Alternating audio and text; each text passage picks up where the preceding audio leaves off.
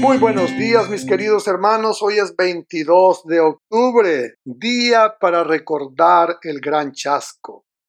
El Señor viene con poder, es el título del matinal de este día. El versículo, miren, Dios el Señor viene con poder y su brazo dominará. Miren, ya trae con él su recompensa, ya le precede el galardón. Isaías 40, 10.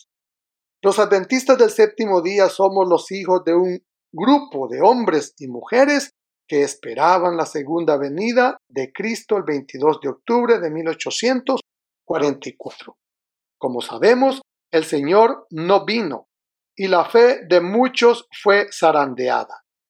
Leonard Hastings fue uno de los que tuvo que vivir en carne propia la experiencia del chasco de 1844.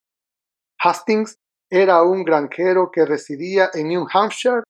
Tras aceptar el mensaje adventista, Hastings se dedicó por completo a la predicación de la palabra. En 1844, como creía fervorosamente en que Cristo vendría aquel 22 de octubre, Hastings decidió no cosechar sus papas. ¿Para qué hacerlo? Si serían quemadas por el fuego del advenimiento.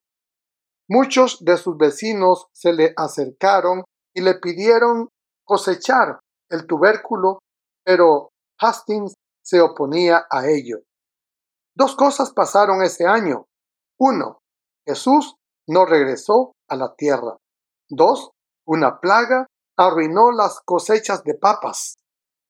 Como las papas de Hastings habían permanecido bajo la tierra, no se vieron afectadas por la plaga. ¿Y qué pasó con Hastings? Comprendió que los mileritas se habían equivocado con respecto a la fecha de la venida del Señor.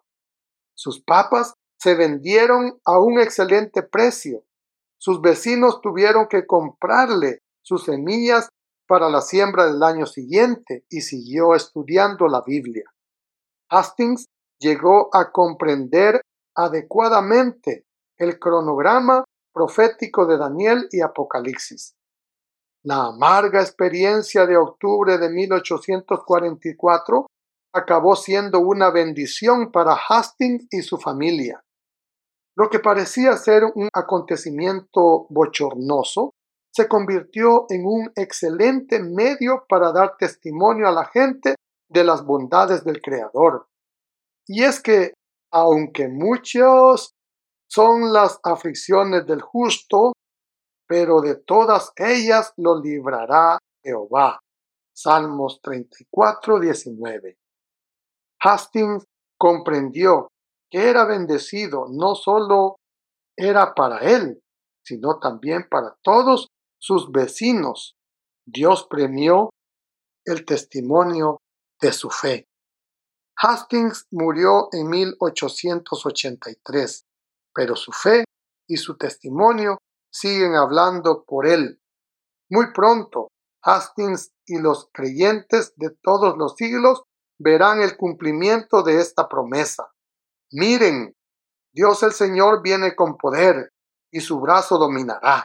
Miren, ya trae con él su recompensa, ya le precede el galardón. Isaías 40, 10. Ese día concluirán todos nuestros chascos.